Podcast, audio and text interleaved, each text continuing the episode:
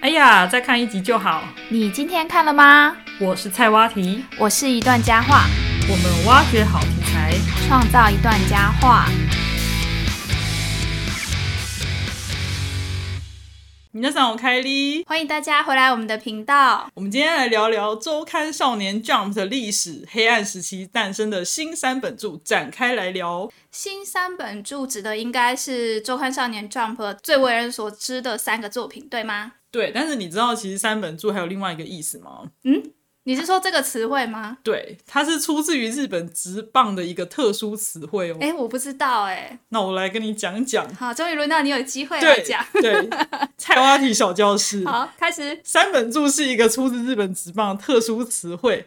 本柱它的意思在日文中就是能支撑建筑物的柱子、主主嗯主要梁的意柱思子。嗯对，所以三本柱在棒球中呢，是指呃一支球队中三位实力相当的投手，他们是最顶尖的投手，然后有稳定可以支撑球队战绩的人，这样子哦，就是三位最强的。所以周刊少年 Jump 是算是引用吗？这个不得而知不，不可对靠不得而知。但是好柱这个东西，《鬼灭》里面不是也有柱吗？。对很多跟嗯常常都会指就是很厉害的嗯角色这样子。栋梁没错，栋梁了，哎呀，这中个流翻译中中流流砥柱的那个柱。是好所以从这里可以看得出来哦，三本柱的特征，如果说在漫画里面的话，它应该是指这个作品是长时间它维持很久嘛，对，高人气没错，是一个作品的人气的核心。对，这是它的特征，一定要长时间跟高人气。好，那我们今天就会主要以《周刊少年 Jump》这一个少年漫画杂志来讨论。所以在一开始呢，想要先请你介绍一下什么是《周刊少年 Jump》。好，周刊少年 Jump，它是由日本集英社所发行的漫画杂志。对，创刊日是一九六八年七月十一号。当时一开始是双周刊，后来呢，到一九六九年隔一年，它就转为周刊的形式，于每周一发售。嗯，所以发行量是非常紧凑的。嗯，它作品内容多以动作冒险类为主，而且很多作品都有幻想的味道，会刻意张扬个性。嗯，还要追求情节的峰回路转。所以它都没有恋爱的元素吗？它当然也有部分的恋爱，然后也会有运动啊，或是历史题材的作品，非常多元。再加上它的人物造型还蛮唯美的，所以大家可能以为少年读者比较多，其实也有很多少少女年读读者。嗯者，虽然说分类是少年漫画，但是其实它是跨性别的。对对对，那它是日本发行量最高的连载漫画的杂志嘛。对除了《周刊少年 Jump》这个少年漫画杂志之外，其实还有另外两个对少年漫画杂志。我要讲一下，我每次都搞不清楚，原来还有另外两个。对，但我知道你搞得清楚另外两个是《周刊少年 Sunday》跟《嗯周刊少年 Magazine》 哦。那最受欢迎的还是《Jump》啦。嗯嗯嗯，对，接下来我们就来讨论一下周刊少年 Jump 它的发行量吧。既然说它是对三大周刊少年漫画之首的话，对那它的发行量是怎么样呢应？该是说它的历史很难去解释，嗯，但是如果可以用发行量来看一下它的历史的话，感觉是一个蛮不错的切入点好，那你的分析是啊、我的都我用一个气管胶的生命周期理论来统整，它其实可以分成四个时期。嗯，第一个时期是萌芽期，就是它创刊的日期，一九六八年到一九八零年代。第二个时期是成长期，呃，是一九八一年到一九九五年。嗯，那第三个时期是衰退期。嗯，是在一九九六年到二零一零年，可能也就是你我成长的时候、哦。对对，大家以为 Jump 很兴盛，但是他可能他那时候是在衰退的，所以很神奇哦。啊，最后就是重整期，就是从二零一一年到现在，可以算是一个重整期这样。所以我们就先从萌芽期开始来看。嗯，一九六八年创刊，这个时候的周刊少年 Jump 它有什么样的特色呢？呃，创刊的时候，它的故事的特色主要是走一个喜剧、社会讽刺，嗯，还有纯少年的风格。嗯，那先举个例子，可能你也没听过，我也没没听听过， 就是一部叫做《破廉耻学园》。没听 完全没听过。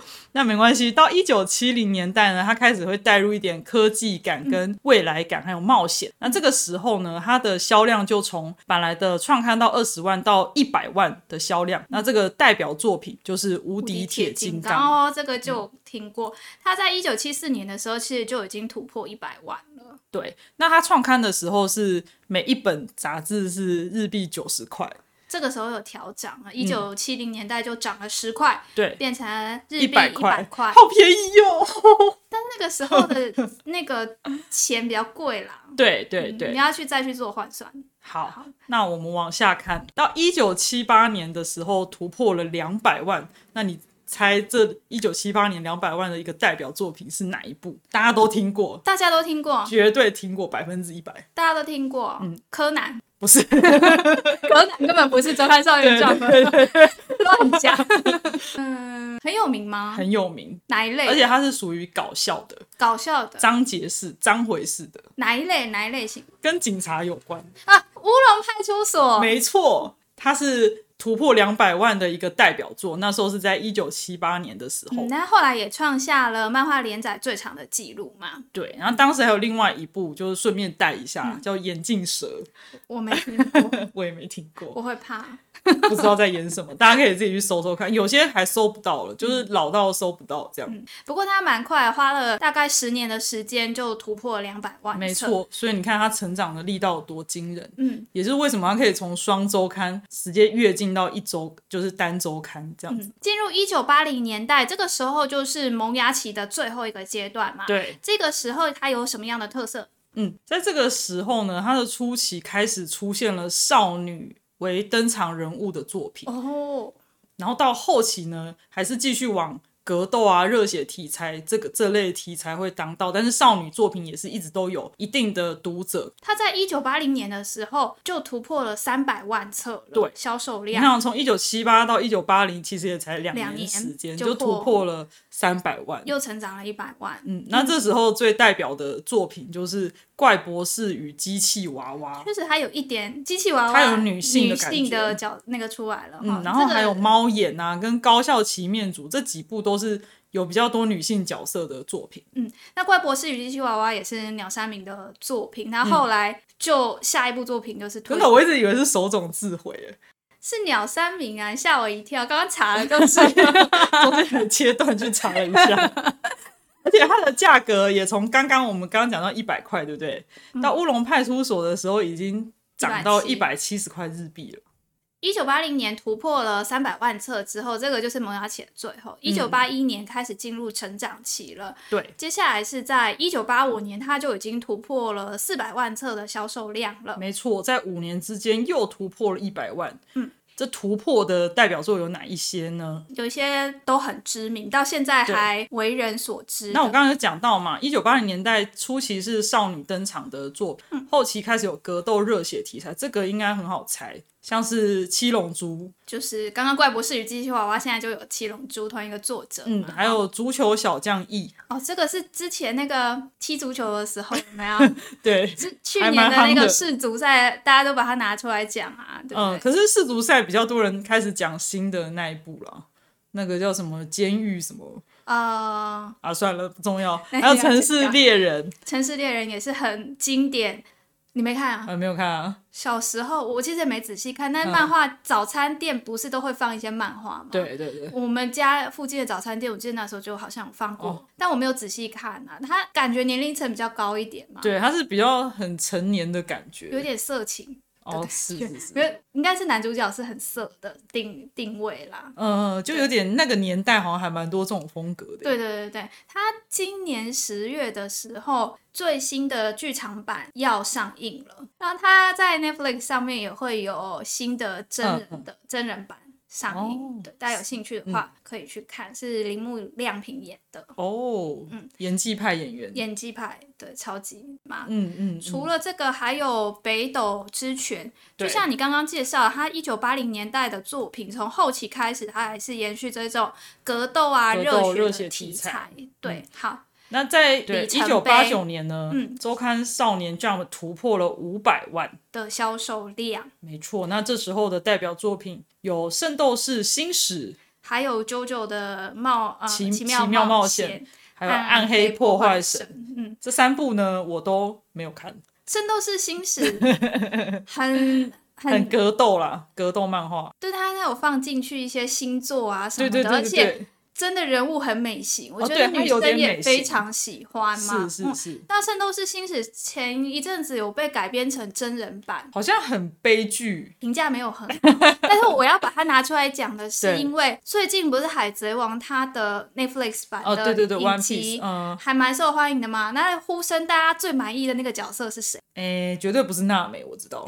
索隆啦，索隆哦是是那个日本新生代演员嘛。他哦，之前就是演《圣斗士星矢》，哦是哦，对，，虽然《圣斗士星矢》的反应没有很好，可是他这一次对嗯在《海贼王》演索隆，大家就很满意。哦，那更不用讲九九九九真的是一个非常奇特的存在，非常嗯对独特的存在。觉我得有朋友想要叫我们讲啾啾，可是我就真的没有研究，所以觉得暂时还无法讲。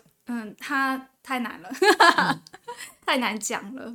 好，那嗯我们接下来就直接进入一九九零年代哦。那这个时候，它等于是销量最巅峰的时期，嗯，那这个时候有什么样的特色呢？他的作品呃，就延续之前的特色的一个百花齐放，包含运动类、竞技类、格斗类、灵异类等哦、还等。有灵异类，没错，那灵异类你就想到什么？？嗯，审美吗不 是，不是审美是这样的吗？不是，我又就讲来了一了大堆，不是，其实你不喜欢这样吧？啊没有没有，好吧？ 好啦，悠悠白书，没错，他在这时候，一九九一年的时候呢，呃，整个销量突破了六百万。哇哦，代表作就是你刚刚讲的《悠悠白书》《灌篮高手》，还有一个我没听过叫《花之庆次》。在这个时期连载的，对，嗯那你看《灌篮高手》《悠悠白书》这两个应该两大巨头。对，那其实我们今天讲的三本柱，你讲是新三本柱，但其实对新三本柱前面有前一时代这种传统定义上面旧三时代本柱的，呃，也不能这样 讲啊。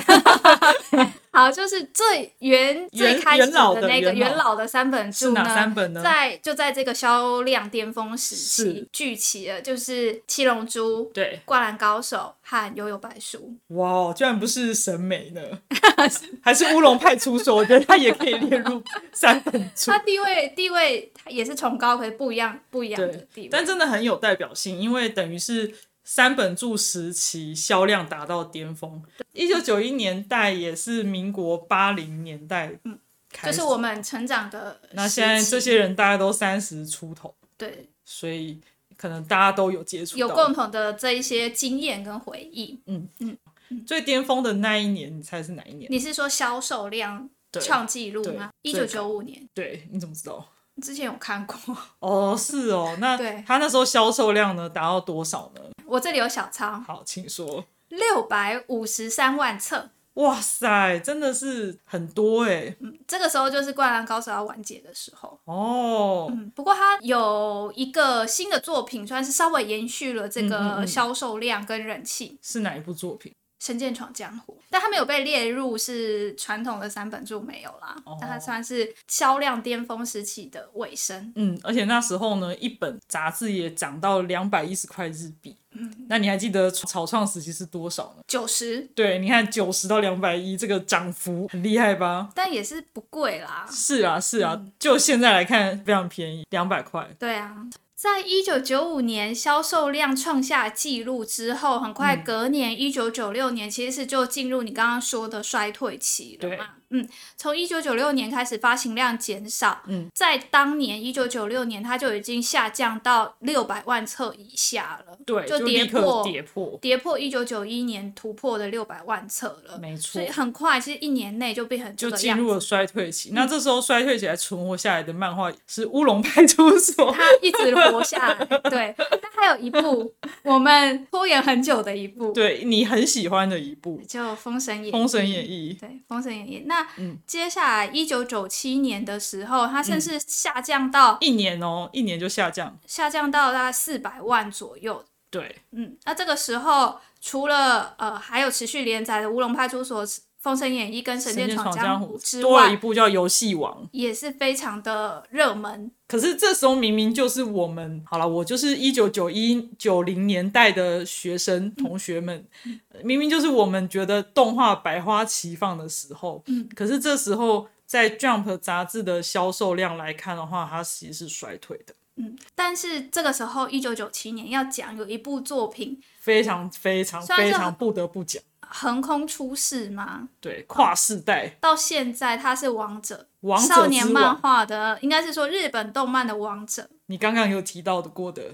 有吗？有啊，你刚刚讲到那个 One Piece Netflix， 啊，对，哎、就是 One Piece，One Piece 就出现 了。他在一九九七年开始连载，对，嗯，虽然呃销售量在下降，但是还是有非常多到现在我们回来看，在漫画日本动漫史上面留下记录的作品出现。嗯一九九八年到两千年这一段时间哈对，那还有什么呢？像是猎人、棋哦魂、网球王子、火影忍者，这些真的都是留下记录的，我把一它个时代的下了一个经典小小定义：嗯勇士经典的诞生。对，这一些都是认同吗？认同啊，可是它的销量却下降到四四百百万万。以下，刚才知道最高是六百嘛？ 对你看现在变四百，明明就百花齐放，为什么为什么销量会下降？那是因为整个景气的关系啊，嗯，日本他们在一九九零年代初期就泡沫经济破灭，那、嗯那个时候算是他们失落的 N 十年，很多个十年，本来是讲十年，接下来变二十年、三十年的对，经济衰退的开始。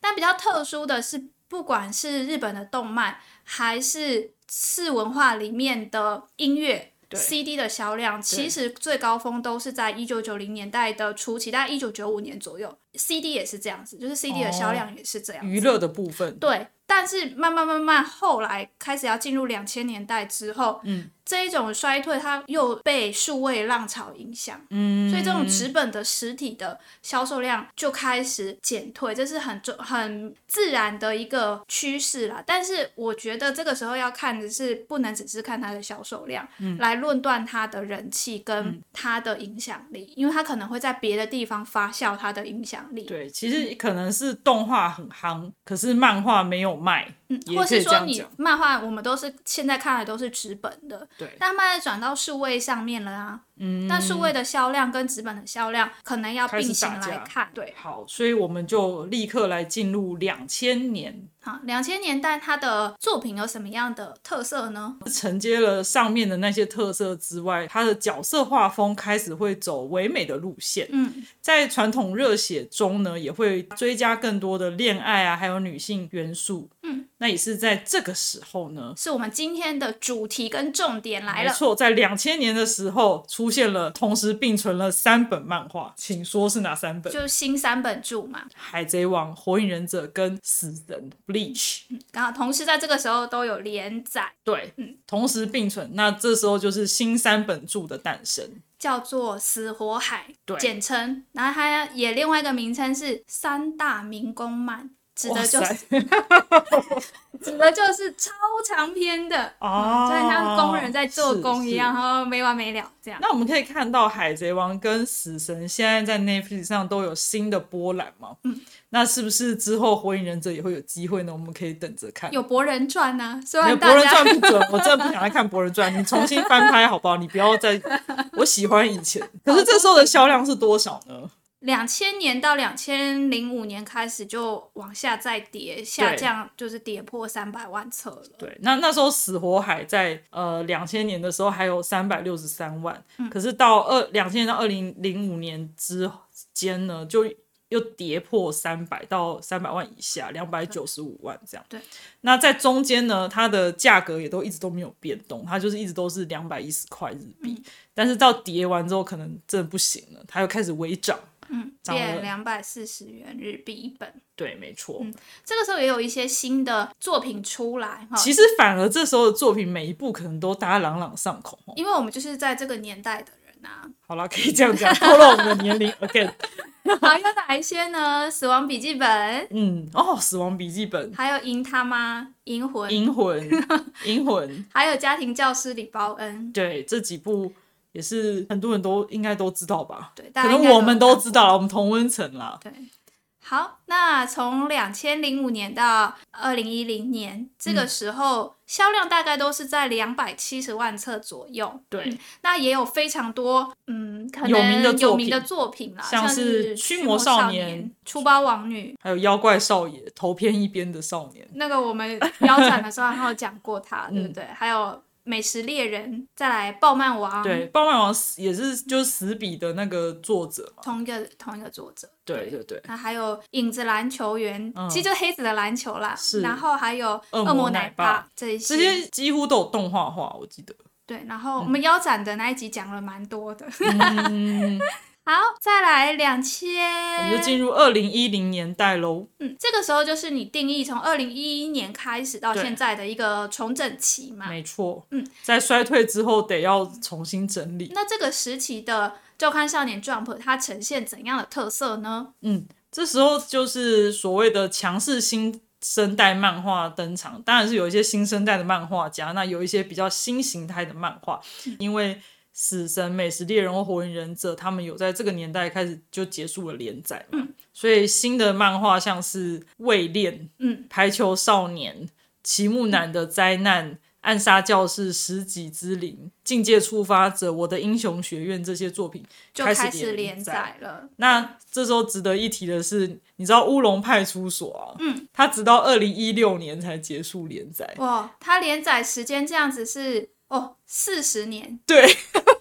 它有号称就是少年漫画杂志中连载最久的记录，因为它的地位太特殊了，所以说。它是一本著，照不是，你这样在考大家的记忆力吗？不是，好，它有一个很特殊的地位，就是我们知道，大家如果看爆漫王的话，会知道说周刊少年 Jump 它的经营方针就是问卷、人气问卷、读者问卷、至上主义。等一下对我们也会说，对，但是只有乌龙派出所这一部作品，编辑部给他一个很特别的地位，定就位是说这个作者他只要想画下去，我他可以完全不理会读者问卷，哦就让他画，它就是一个专栏的部分，他想要画多久很很就画久多久。专栏，对，所以在二零一六年这个时候是作者他自己想要停止连载，哦，嗯，就很像综艺节目《康熙来了》，蔡康永自己想要停止类似是这停样止子主。持，对，做做别的事情这样。反正 Jump 给他一个很特别的，嗯一个地位啦。对，嗯，好，那到二零一零年下半就出现了更多我们现在也是很熟知的新生代漫画，像有一什定么要呢讲，的是《鬼灭之刃》。没错，就是这个时间。再来还有《咒术回战》《炼巨人》，最近掀起了很大风潮的这些动画化的对作品对。好，那还有《我的英雄学院对，刚刚有讲到有继续连载这》样。嗯，还有《约定的梦梦幻幻岛岛》这一些。嗯那这边要讲一下《链巨人》，他后来有移到那个 Jump 加连载这样子。就 Jump 系列，它它另外一个少年漫画杂志上面。对对对，数位的，最后一个部分就是进入到二零二零哦年代离呢，我们很近喽，离现在很近喽。这个时候是还在你界定的重整期里面啦。那二零二零年代，啊我就是它一有直没有重整到现在啊。有没有什么呃、嗯新的？以现在来看，最新的一个情况或趋势呢？嗯，呃，到二零二零年代呢，《鬼灭之刃》它造成风波，但它也结束了连载造嘛，成风潮，造成风潮，但是它也结束了连载。嗯还有像《约定的梦幻岛》《排球少年》这些也有名的作品也结束了。嗯所以说呢，它的比例上开始放一些比较特殊，然后有意思的一些新连载。嗯，呃，我可以举几个例子，比如说《肌肉魔法使》，嗯，还有我与机器子、擅长逃跑的、呃、名字都越来越长，嗯还有不死不孕这些糟糕，都没看过。青春之乡，可能我们 可能现在国高中生有看吧，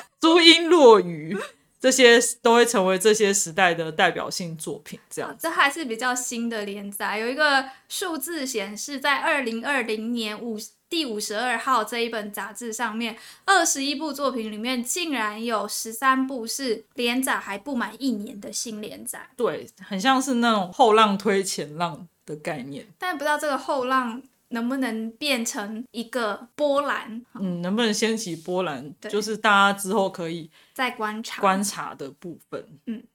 接下来呢，我们看一下周刊少年 Jump 的一些编辑政策。我可以先简述三个编辑政策，嗯包含第一个是新人专属合约，嗯第二个是降风格化，嗯还有问卷至上的审查制度。就是这三个是它主要的编辑的方针。是，先从第一个，那第一个是新人专属合约，嗯，新人专属合约是什么？就是在创刊的时候啊，Jump 杂志他们要确保受欢迎的漫画家可以全心全力的为他们创作，对，所以他们规定那些创作者都必须要签订一个专属契约。嗯，确保他们是全心全力在 Jump 的连载上面。没错，所以说，签下这个契约的新人啊，或者是说所有的漫画家，他们不管有没有新的作品，都不可以跟其他的漫画杂志合作，对，就是有一专点属买断他们了买吧？断他对们的创作，对你这一些漫画家都可以接受吗？基本上都可以，除非是那种真的很大咖的，不然像很多新人，他们为了想要一跃成名，他们都愿意为了这件事情，就是为了在 Jump 上面连载，他们就会去接受这个合约。毕竟 Jump 它的受众其实是比其他杂志要大很多，而且在前面成长期的时候其实是很快速的嗯嘛。，而且它有一个潜规则，一旦放弃这个契约，你很难重返这个舞台。哦，就像有些公司，台积电，嗯，你一旦放弃不去报道，你就很难再进去了。了解，嗯，好，这是第一个。对第二个的话是你刚刚很难念的那一个，对，因为它它真的很难念，它叫 Jump Nights。然后我自己翻译是说，它就是叫做 Jump 风格化。什么叫 Jump 风格化呢？嗯，Jump 它有一个 slogan 嘛，嗯，友情友情努力。力胜利，对，那这个 slogan 是他们在寻找漫画题材的时候的一个核核心。可是不是每一个作家都能够创作出这样的故事啊。嗯，但他有些可能有才华的作家，他做了一个故事情节，那这个杂志他觉得可以用，可是又有一些地方需要调整的时候呢，他就会请这个作家把这个故事调整成比较符合 Jump 风格的。嗯，故事情节跟风格嘛，有嗯没有什么样的例子呢？举例来说，在《约定的梦幻岛》的连载啊，那个漫画家他一开始画的样子比较不像 Jump 想要的那个样子，这样，嗯所以他后来呢，他就想办法让自己的风格更符合 Jump。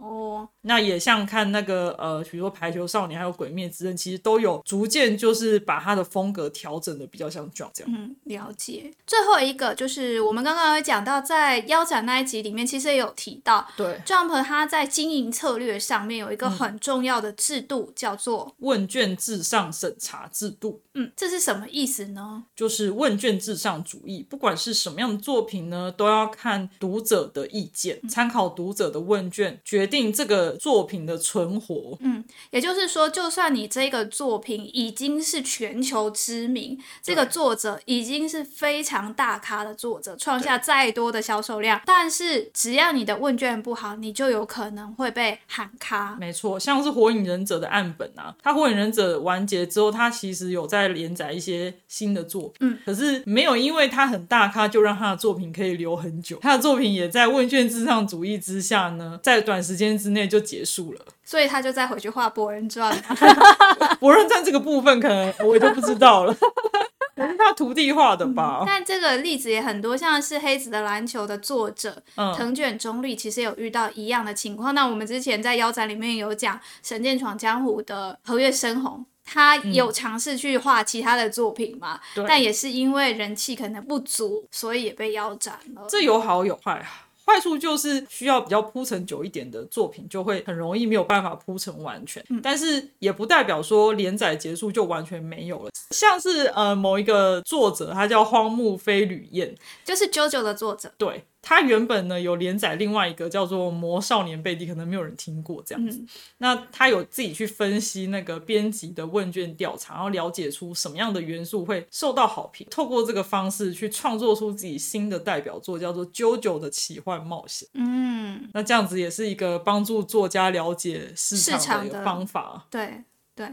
对，《Jump》的这一个问卷至上的审查主义呢，它的第三代主编西村繁男他曾经直接这么说：，所有在调查问卷中排名第二或者是更低的作品，都是他们想要终止的候选作品。太严格了吧，这样会得忧郁症。那我们来看一下，有一些作者他们是怎么看待这一个制度的。嗯嗯，举像例来是说，浪客剑心的作者和月生红，嗯，他都会在连假载前假设说，如果连载在三十周内结束，他是以这一个前提是做他的连载的企对划。，他的故事可能可以在三十周内结束，因为他很怕就连没有连载到三嗯十周以上。也不止他，像是《北斗之拳》的作者，他也讲说，他预期在短时间内要完结的话，所以他是保持着十七周内完结的想法嗯嗯嗯开始连载。他们都有自己的 schedule，嗯，在最初期，他们其实没有抱持着长期连载嗯的嗯想法，所以他们就有一些小技巧，嗯，为了保持人气啊，嗯《圣斗士星矢》的作者车田正美，嗯，他就很常用离奇的设定和突然的发展，让他的故事可以一直有维持人气。维持人气，有一些新意这样。他说他的漫画需要的不是开头跟结尾，而是在中间如何带给读者惊奇。没错，尾田荣一郎他也说，读者五年一换，这就是长期娱乐理论。其实像是《暗杀教室》的作者松井优真，他嗯也说，这种问卷调查是像滑翔机一样，在高度受欢迎的时候，嗯只要你达到那个高度之后，你就一定是会下降。对所以作者你一定要采取对策，不然的话，你着陆了就是垫底的话，你可能就会结束。对，所以那你我要们找到下一个使你再继续受欢迎的上升期。没错，嗯像火影忍者，我就会有一种觉得，是不是这时候就要让一个厉害的角色死掉，然后就开始啊又暴涨，然后啊又开始人气下滑，再让一个厉害的角色死掉，啊又暴涨。嗯，好了，这我自己乱想。类似是这个样子。嗯，好，那我们最后来几个小讨论好了。嗯，第一个讨论是问卷至上主义真的好吗？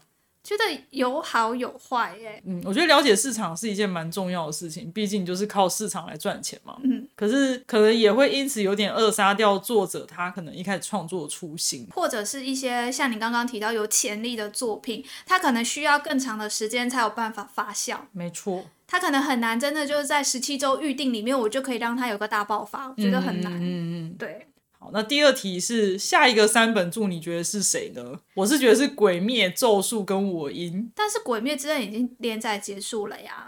对啦，所以下一个三本书你要从二零二零年那些新的可去那些挑我都不我知道还没有看过，所以很难预测。 我的英雄学院还在啊，《咒术回回战》也还在。接着《咒术回战》吧，然后《链锯人》又不是少年 Jump，所以对不行。嗯，嗯，大家可以想一想。可以跟我们分享看看，大家觉得有潜力成为下一个三本主的是谁？嗯不过在这之前呢，Jump 其实是有公布他的新四大天王，这是新四大天王是《 Data Stone 新石纪约定的梦幻岛，鬼灭之刃》，我们真的学不 来。里面有两部其实已经结束了，两部我没听过。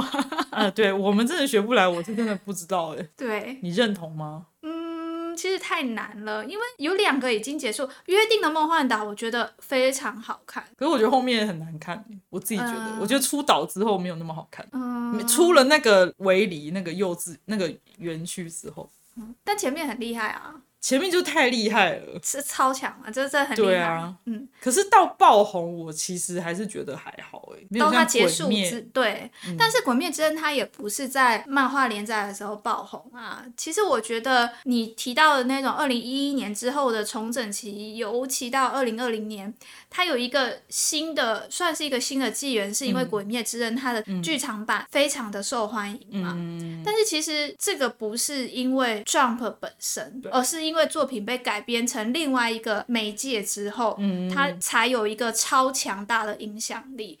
慢慢的，我觉得 Jump 他们的作品可能会走这样子的路线，就是他把它动画化，或者是他把它剧场版之后，扩大它的影响力。对对对，嗯要会跟延伸传统出来只是在漫画纸本连上载上面不太一样。对，而且现在很少有人会喜欢读书了，你说的对，对，大家喜欢直接快短影音，对啊，嗯，，对，所以影像的这种刺激，我觉得是必要的。那它的发展就会跟过去 Jump 的发展不太一样所以我觉得最后呢，新四大天王最好还是把猎人放进去啊，那个不是已经旧时代了 吗？不曾当过柱，但是他一直都有柱的潜力。 它的问题是它没有办法定期连载。哦，对，他没有办 你法要定量怎么把它定期。对， 根本就是放不进去。好，那我啊们最后做一个小结，嗯，呃，就是新三本柱的出现，从刚刚的展开来讲它的历史，就可以发现他们其实在 Jump 销量衰退的时期。 对，所以呢，呃，我觉得也是因为这样，有可能问卷至上这个主义就会变得更严苛。嗯，那大家都会以人气漫画为最终的依归。嗯，那再来就是在数位浪潮的推动之下呢，发行量不能当做是唯一的对市场指标了。对，尤其是《鬼灭之刃》剧场版破纪录之后，它更打破了这一种以杂志销量为一个最大指对，标的谁这会去一填个。问卷啊？对我们就是看按赞数了啊。对啊，嗯，所以未来呢，应该说现在呢，现今应该是属于分众市场的经营。当红的漫画也不一定要在周刊少年 Jump 连载，他们会有不同的 Jump 上面有不同的客群。嗯，那包含是少年 Jump Plus 上面现在有一些当红作品，比如说《间谍加加九》，哦，这个也是，嗯，这这几个年很红吧？对地狱乐、对，这有造成话题。岩泉、周末的后宫、怪兽八号，这些都是因为网络兴起，然后让数据的收集可以更多元，然后创作的内容也可以更弹性，也可以让更多创作者有机会出头。这样，嗯嗯，没错。所以慢慢的，周刊少年 Jump 它会有更多的变化，不会只是局限在纸本上面。嗯嗯嗯。对，好，好，那我们最后就来进入日语小教室的时间啦。我们今天要教什么日文呢？一段佳话。你明明都没有想这一集大纲是 你你策划的，然后你把这个部分丢给我，这样对吗。好，我们今天来学一下《周刊少年 Jump》这个杂志，它其实有 slogan。那我们是当初在想我们哎呀再看一集就好的这一个节目的时候，其实是有参考它的 slogan， slogan，就是三个词汇。嗯，嗯，第一个是，友情、第二个，努力、第三个。胜利。那个时候好像记错最后一个，不知道是什么呃战斗吗？战斗，但其实不是，是胜利。有梦最美。希望相随，不是。好，反正就是友情、努力跟胜利。是好，这三个词汇用日文是怎么讲的呢？好，请问要怎么讲呢？第一个是友情 u j o 悠久，哎，有嘛？好朋友，我们悠久，有交过我朋友哈。嗯好。第二个是努力，都六库对，都六苦。第三个胜利是秀礼，秀里，嗯，所以友情、努力、胜利就是周刊少年 Jump 它的 slogan。再来复习一次，悠久都六库秀秀里里，，希望大家在工作以及所有的事情上面都可以有收获这三个面向哦。好，那我们今天就到这边告一段落啦，希望大家喜欢的话呢，继续收听，继续支持我们的节目哦，记得帮我们按赞、分享、追踪，开启小铃铛。那我们下个礼拜不是，那我们下次再见啦，拜拜，拜拜。